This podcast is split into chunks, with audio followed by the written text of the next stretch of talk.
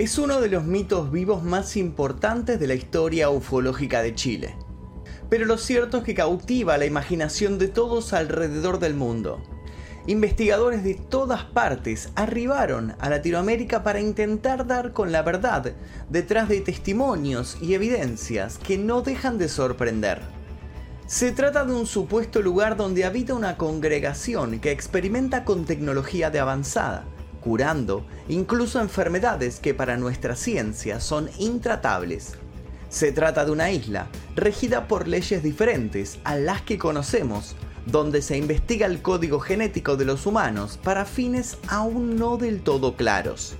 Esta misteriosa isla se encontraría, según los entendidos, en la región de Aysén, entre el archipiélago de los Chonos y el de las Huaytecas. Incluso es posible dar con sus coordenadas si uno tiene la paciencia suficiente. Durante el fenómeno del 2012, diversos creyentes de la nueva era pretendieron organizar expediciones a la zona, todas sin éxito. Muchos incluso sufrieron graves accidentes al lanzarse a la travesía. El impacto mediático del caso motivó dos expediciones oficiales, una con el apoyo y con personal de la Armada de Chile y otra privada. Los resultados, solo agua. Y es que según dicen, nadie puede llegar a este sitio si no es previamente invitado. Los habitantes de esta isla, según los pocos testigos que han logrado interactuar con ellos, serían seres con forma humana y de rasgos caucásicos, muy altos, que hablan un castellano muy pausado y extraño y que se hacen llamar como famosos arcángeles. Bases extraterrestres en la Tierra, una especie de secta religiosa con ciertos poderes, tal vez un experimento de control mental, o como aseguran algunos, una sociedad secreta ligada al nazismo. ¿Cuándo se realizó el primer contacto con esta isla? ¿Qué pasó con los principales testigos? ¿Es verdad que existen en otras partes del mundo lugares similares? Hoy vamos a sumergirnos en el misterioso e intrigante caso de la isla Friendship. Pero antes de comenzar los invito a dejar sus comentarios aquí debajo. La meta para este video es de 2000 comentarios, así que pueden comentar cualquier cosa. Si conocían el caso, si no lo conocían, sugerencias para posibles videos, alguna frase, una palabra, lo que ustedes quieran.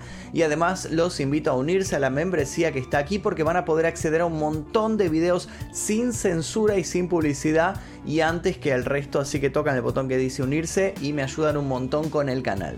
Ahora sí, comencemos.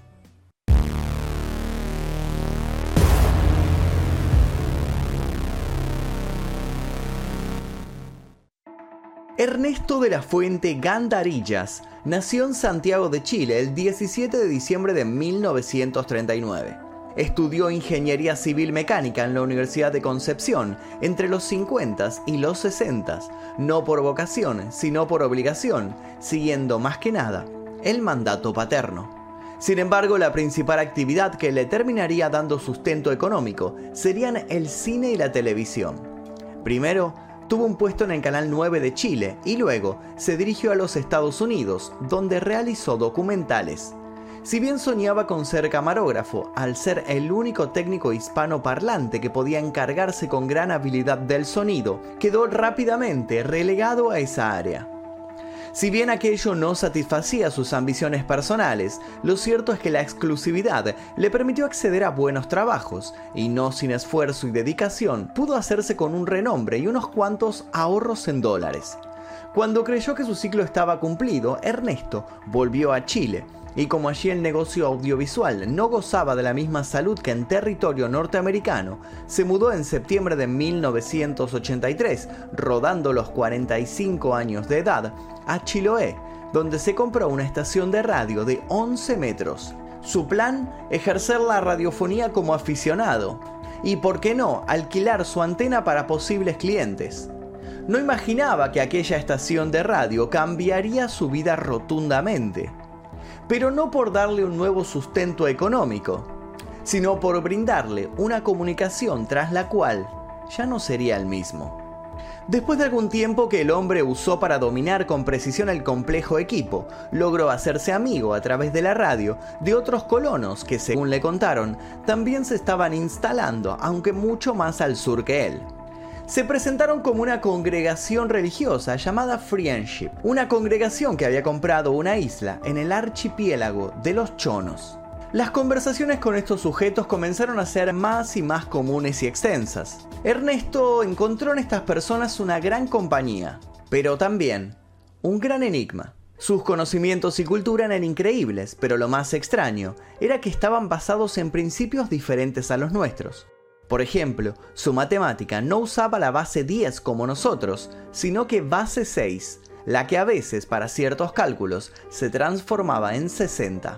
También su medicina partía de principios diferentes. En historia, antropología, paleontología, astronomía y física, su sapiencia era abrumadora. Ernesto hablaba con varios individuos de la isla. Sus nombres eran coincidentemente bíblicos. Ariel, Rafael, Gabriel. Incluso mencionaba que cuando Ernesto alababa la sabiduría con la cual se desenvolvían, ellos respondían que lo único que hacían era difundir lo que los ángeles del Señor les comunicaban. Con el tiempo empezaron a participar de las conversaciones otras tantas personas que, como Ernesto, lograban captar la frecuencia proveniente de ese recóndito rincón. Todos, al final de la jornada, quedaban tan fascinados como el hombre, pasando madrugadas enteras analizando lo que habían escuchado. Ernesto supo unos meses después, cuando la relación se volvió un tanto más íntima, que los Friendship poseían un yate, el Mitilus II, con el cual surtían las necesidades de su congregación. Un día lo llamaron por radio para que se conocieran personalmente en el muelle de Cuenchi. Por supuesto que el hombre no lo dudó y hasta allí manejó, extasiado de curiosidad. Cuando Ernesto vio a los Friendship por primera vez, el halo de misterio no hizo más que aumentar. Su aspecto era el de personas saludables de una edad indefinible entre los 35 y los 55 años. Su cabello era rubio oscuro, todos tenían ojos claros y piel tostada por el sol.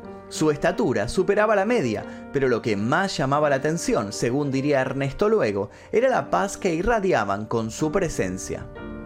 Con posterioridad a este encuentro, ellos comenzaron a visitar al técnico de sonido en su casa, y él los conocería aún en más profundidad. Esta relación terminaría salvándole literalmente la vida, pero no nos adelantemos. Pasado el invierno de 1984, la gente de Friendship le pidió un favor a Ernesto.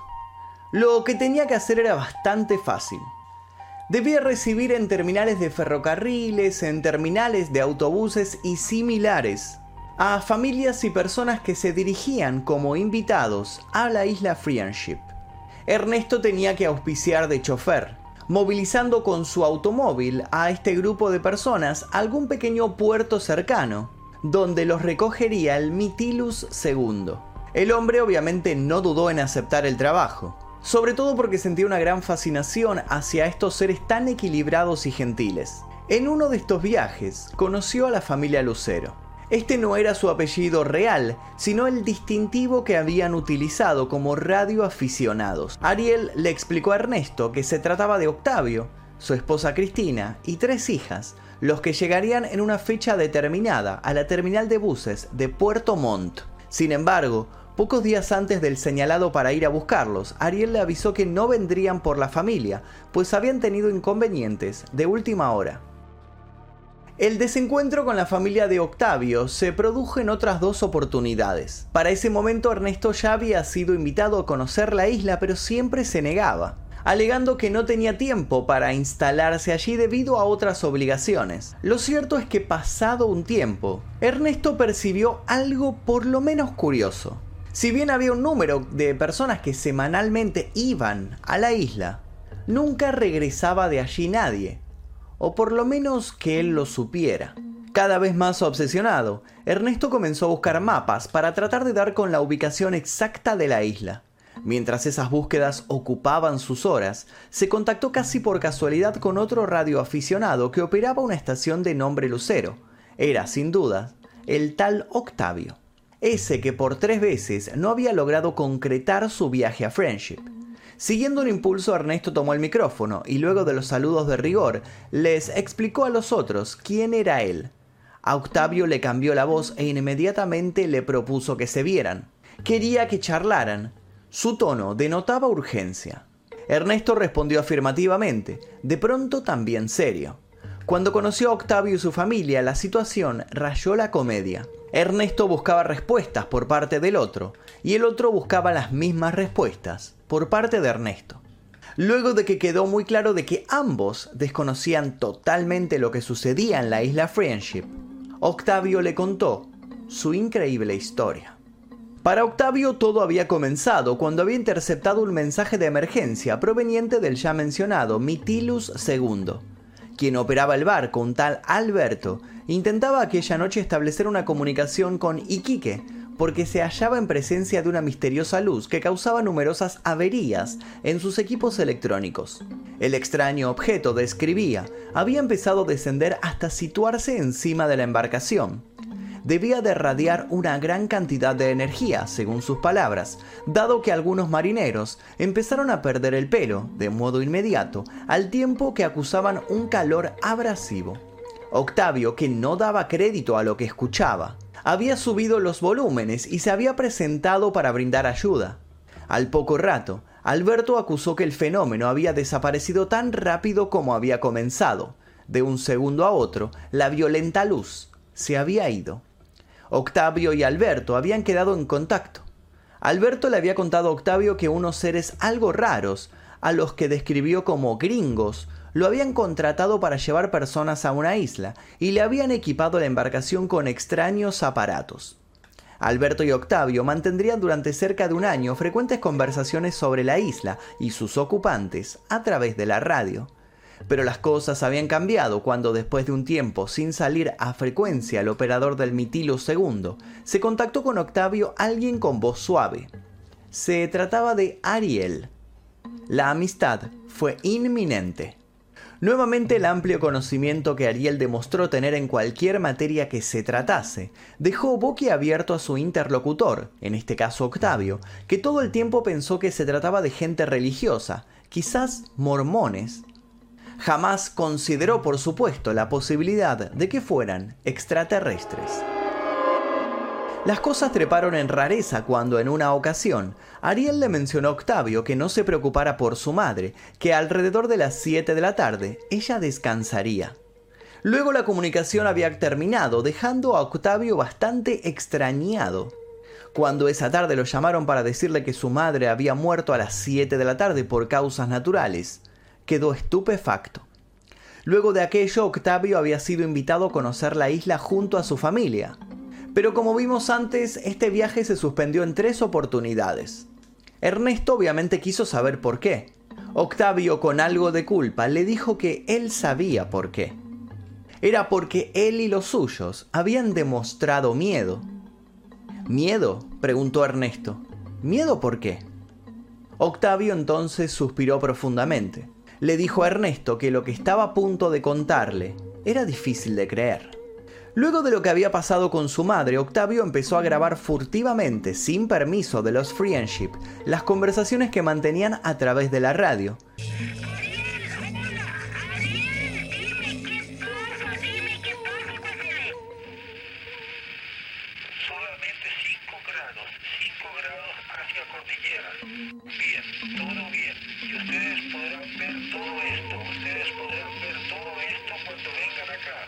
En una ocasión Ariel se interrumpió y sin exasperaciones ni reproche le dijo, Detente un instante y mira la grabadora porque se te quedó enredada la cinta.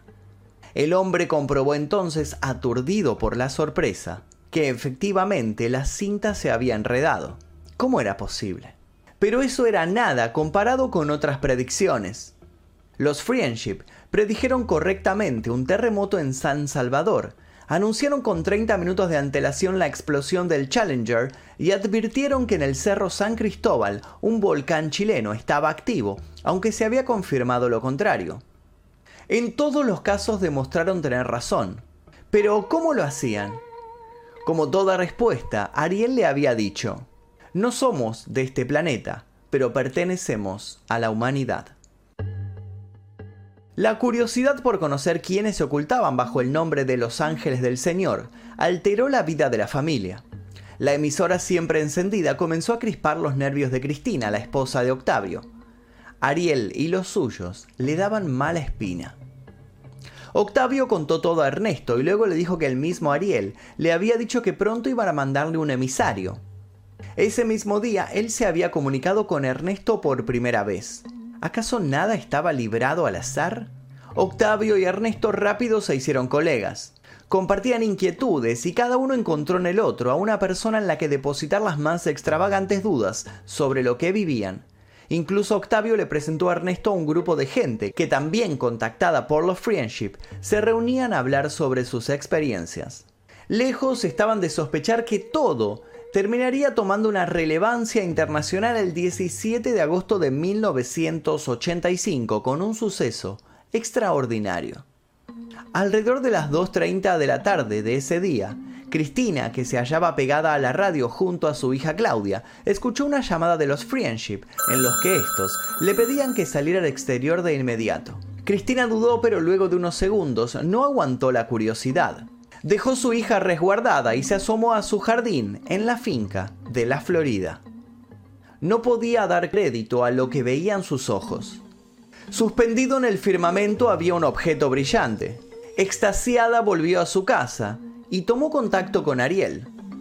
Le dijo que si ese objeto era manejado por él, que lo probara. Sugirió ciertos movimientos que indefectiblemente fueron realizados por la bola de luz. No quedaba ninguna duda, los Friendship eran quienes estaban controlando el plato volador. Pero no solo Claudia fue testigo de aquello. Miles de ciudadanos advirtieron la presencia del objeto e incluso la televisión nacional logró filmarlo con potentes teleobjetivos. De hecho, el fenómeno llegó a ser observado en Argentina tal y como lo demuestran algunos recortes de prensa de la época. Funcionarios de la Dirección Meteorológica puntualizaron que desde el punto de vista de su especialidad no había una explicación racional para aquello. La situación se estaba yendo de las manos, y es en esta parte en donde la NASA entra en la historia. Todos estos acontecimientos y el multitudinario avistamiento del 17 de agosto de 1985 cambiaron, como se pudo deducir, la vida de Octavio Ortiz y su familia.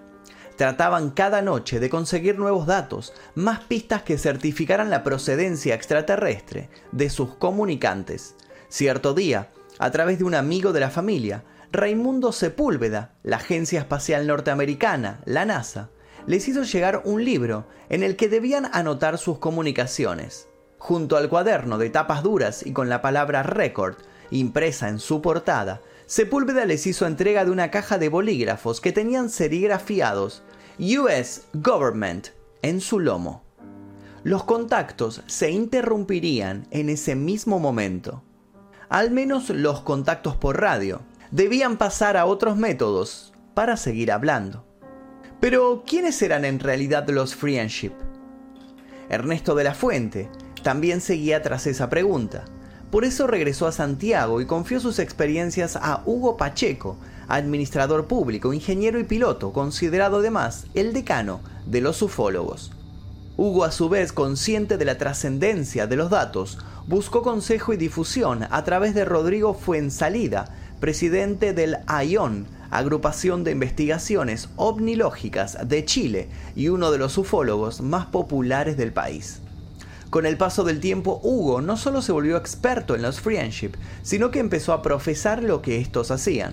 Según empezó a decir, los friendship elegían cuidadosamente a sus contactos y tras un periodo de prueba los invitaban a visitar la isla. La isla, según Pacheco, era un campo de entrenamiento para preparar a hombres y mujeres de este planeta a las condiciones del espacio exterior. En determinado momento Pacheco empezó a coordinar un grupo que todos los sábados se reunía para hablar del tema. A las reuniones acudían también líderes del movimiento nazi en Chile, sosteniendo que lo que los otros confundían con extraterrestres no era más que una comunidad alemana oculta en el Pacífico. Si bien Hugo Pacheco nunca fue invitado a la isla, aseguraba haber perseguido a bordo de una lancha de la Marina a una de las ocho embarcaciones que atracaban en Puerto Montt y que presuntamente aprovisionaban la isla. Sin embargo, había sido en vano. El riesgo de encallar en los arrecifes o de chocar contra las rocas lo había dejado fuera de carrera. Al mismo tiempo, Ernesto seguía manteniendo comunicación con los Friendship, que lo visitaban en su hogar, siempre sin previo aviso. Por esa época empezaron a insistirle con que debía acompañarlos. Fue cuando Ernesto descubrió que su adicción al tabaco le había despertado un terrible cáncer.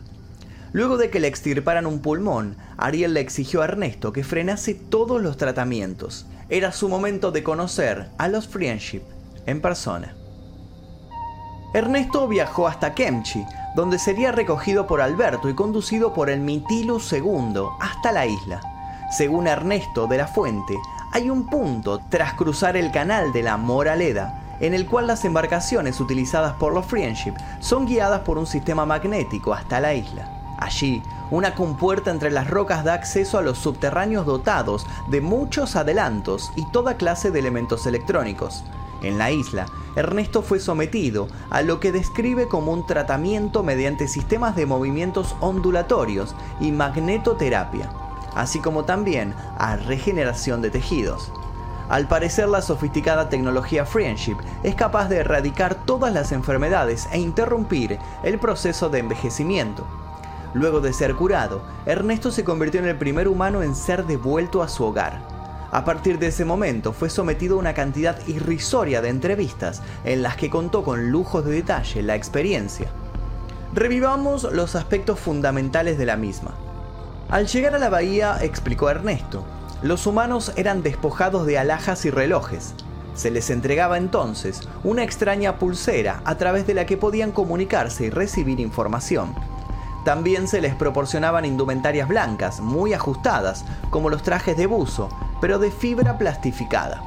Había, según su relato, piletas climatizadas, tres grandes invernaderos y salones con televisión satelital. Todo se operaba de modo digital. Los Friendship hacían alarde de una tecnología que para la época era considerada futurista para nuestra civilización. Sin embargo, lo más llamativo era una red de túneles que conducían a varios templos en cuyas paredes había estampados en bajos relieves algunos símbolos que el hombre no logró reconocer. Se trataba de una micro sociedad que funcionaba a la perfección en armonía con salud y sin disturbios. Ernesto vio que muchas personas de aspecto sudamericano trabajaban extrayendo metales. Estas personas llevaban una especie de tridente en sus vestimentas, un símbolo que también distinguió en otras partes de este fantástico lugar. Durante su estancia en la isla, Ernesto logró ver las habitaciones de Ariel y sus correligionarios, pero también conoció de la existencia de otras habitaciones con atmósfera y presión distintas que han sido creadas, según le dijeron, para los ángeles del Señor. Ángeles extraterrestres nazis. De las extensas crónicas de Ernesto se ha escrito mucho. No son pocos, sin embargo, los que creen, a pesar de que fehacientemente su tumor se ha curado, de que Ernesto es simplemente un farsante. Los más escépticos dicen que eso que los creyentes llaman la isla Friendship no es más que la isla Kent en Aysén, que queda a la vista cuando la marea baja. La Asociación Escéptica de Chile niega de cuajo la existencia de la isla, calificándola de mentira inescrupulosa. Pero mientras empezaba para muchos una cruzada para desmentir a Ernesto, desde otras partes del mundo comenzaron a llover hipótesis de todo tipo. La existencia de una base extraterrestre en Chile, gestionada por una misteriosa sociedad, ya fue considerada en 1990 por el escritor galo Jean Robin. En ese año salía a la luz en España su libro Operación Ort, en el que narra la experiencia de Pierre, este hombre cuenta que después de algunos contactos preliminares, se reunió el 3 de septiembre de 1987 con los responsables de una misteriosa organización que se autodenominaba Sociedad de aquel que ha de venir. El encuentro habría tenido lugar en el Pico Nora, en los Pirineos, desde donde lo habrían embarcado en un plato volador con destino a Valparaíso, o para ser más exactos, a unos subterráneos inviolables situados a unos 5 kilómetros de las playas de esta ciudad chilena. Se supone que allí Pierre se encontró en el interior de una red de túneles cuyo equipamiento evocaba una película de ciencia ficción. Pero ¿por qué habría llegado aquel hombre a esas instalaciones? Según se creía, porque buscaban crear un campo psíquico capaz de dar bienvenida a un misterioso ser espacial. En este caso, también se evocó fuertemente la presencia de ángeles. ¿Son acaso extraterrestres aquellas figuras bíblicas que confundimos con enviados del Señor? ¿O es al revés? Llamamos extraterrestres a seres que pertenecen a supuestas esferas espirituales más elevadas. De un modo u otro, los Friendship no son los únicos que han escondido su personalidad bajo el aspecto de ángeles. En 1987, un grupo de jóvenes de la localidad levantina de Paiporta aseguraron mantener contacto con Samael, el príncipe de los demonios, en el marco de un bar de la localidad. El presunto ángel aparentaba unos 30 años de edad y vestía camisa y pantalones vaqueros. Durante los encuentros dictaba cosas que ocurrían inevitablemente al día siguiente. Al tiempo, otros ángeles se unirían a la instrucción. Anael y Umiel revelarían con Samael el libro de las 2000 páginas, un texto lleno de profecías con las instrucciones precisas para la salvación de la humanidad ante el final de los tiempos.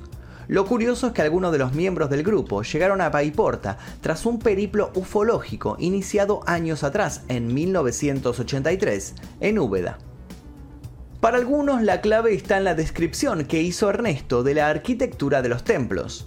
Y es que su descripción, curiosamente, coincide con el de una extraña sociedad radicada en Italia, y que sería uno de los tantos lugares utilizados por los Friendship para captar nuevos miembros. Entre 1956 y 1978 se produjo en Italia un extraordinario proceso de contacto masivo, en el cual unas 150 personas mantuvieron contacto con unos 50 individuos que afirmaban ser extraterrestres. Esto se conoce como el caso Amici Sicilia o el Friendship de Italia. Uno de estos contactados fue el científico Stefano Breccia, quien publicó en 2007 el libro Contacto en Masa, en donde cuenta todo lo ocurrido en esa época, además de exponer fotografías de naves y seres y otros indicios para avalar el caso. En su libro, Estefano revela diversa información.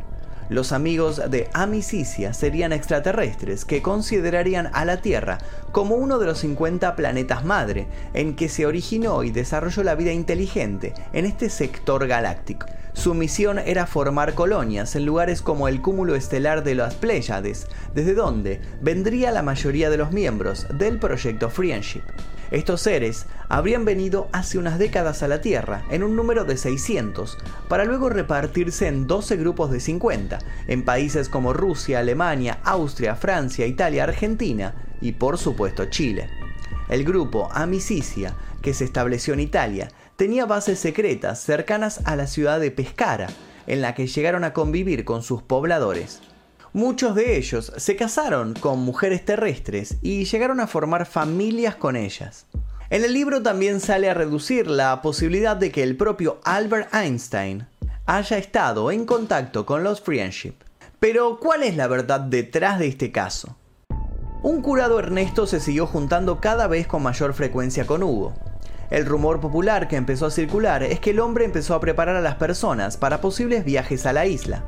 Viendo los Friendship que las comunicaciones radiales ya no eran seguras, habrían empezado a visitar al grupo de Hugo con cierta regularidad. Los más preparados eran seleccionados y ya no volvían a la semana siguiente. Se supone además que los Friendship supervisaban esas reuniones utilizando tecnologías que borraban la memoria de quienes no pasaban las pruebas. ¿Ernesto y Hugo estaban engañando a incautos o realmente estaban instruyéndolos para una experiencia en otro planeta? Hoy en día ambos están muertos y se llevaron con ellos todas las respuestas. Octavio Ortiz, por su lado, sostiene con vehemencia que los Friendship buscan humanos con un determinado código genético. El propósito, lograr el híbrido perfecto entre las razas, para así asegurar la subsistencia en un mundo que estamos destruyendo de a poco. Ernesto dejó muy en claro que si bien los Friendship podían ver lo que estaba por pasar, tienen herramientas para revertir lo que nosotros consideramos inevitable. ¿Buscan acaso los Friendship salvarnos de nuestra inminente extinción? El misterio sigue siendo materia de debate y al día de la fecha, aún hay radioaficionados que esperanzados giran sus radiales, esperando encontrarse de pronto con la profunda y amistosa voz del ya mítico Ariel. Y ustedes díganme qué piensan de la historia de la isla Friendship. ¿Piensa que todo esto es verdad? ¿Que todo esto es mentira? ¿Tal vez existe una colonia extraterrestre cerca de Chile? ¿Tal vez es una colonia de alemanes? ¿O tal vez son simplemente fantasías? Quiero que me comenten aquí debajo qué es lo que piensan ustedes sobre este caso. Les agradezco a todos los miembros del clan Mephisto porque gracias a ellos es que podemos seguir produciendo este tipo de videos. Les voy a dejar un par de recomendaciones aquí para que sigan haciendo maratón. Sin nada más que decir, me despido, soy Magnus Mephisto, nos vemos seguramente en el próximo video. Adiós.